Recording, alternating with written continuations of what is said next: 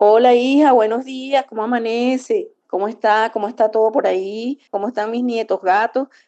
Cada mañana, desde Caracas, Marta Chacón envía saludos a su hija María Alba Castillo en Madrid. Lo hace por una nota de voz de WhatsApp que más tarde abrirá paso a una videollamada. Es la manera que tiene esta mujer de una zona popular de la capital venezolana de estar en contacto con sus hijos migrantes. Tengo una hija en Madrid, un hijo en Costa Rica, pero cinco años sin ver a mis hijos físicamente. Tengo a mi nieto en Panamá y a mi otro nieto en Costa Rica. Conozco a mi nieto mayor, pero al menor no lo conozco solo por las redes sociales. Su hija María Alba agradece que hablen a diario cuando la disponibilidad de Internet se lo permite. A veces podemos hablar media hora, a veces podemos hablar una hora, a veces podemos hablar cinco minutos. En estas navidades, como en la llegada del Año Nuevo, brindarán con un océano de distancia. Ella y su hermano son parte de los 7,1 millones de venezolanos migrantes y refugiados que registra ACNUR en todo el mundo. En el edificio donde vive Marta se acumulan las familias separadas y los abuelos dejados atrás. Son los mayores quienes más acusan recibo de la precariedad económica, con pensiones minimizadas por la devaluación del bolívar y la inflación. Al cierre de 2022 no llegan a 10 dólares mensuales. Por eso Marta no puede viajar.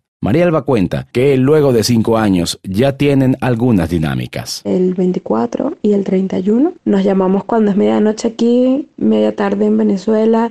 Después hablamos cuando son las 6 de la mañana aquí, medianoche en Venezuela. Recibimos el año dos veces, a veces tres, cuando mi hermano está en Costa Rica. Marta Chacón quiere un reencuentro, pero lo espera con paciencia. La fortaleza de, del amor de madre e hijos es el que impera y nos permite sentirnos muy cerca con nuestras comunicaciones por WhatsApp, por Instagram. Desde Caracas, Víctor Amaya para Radio Francia Internacional.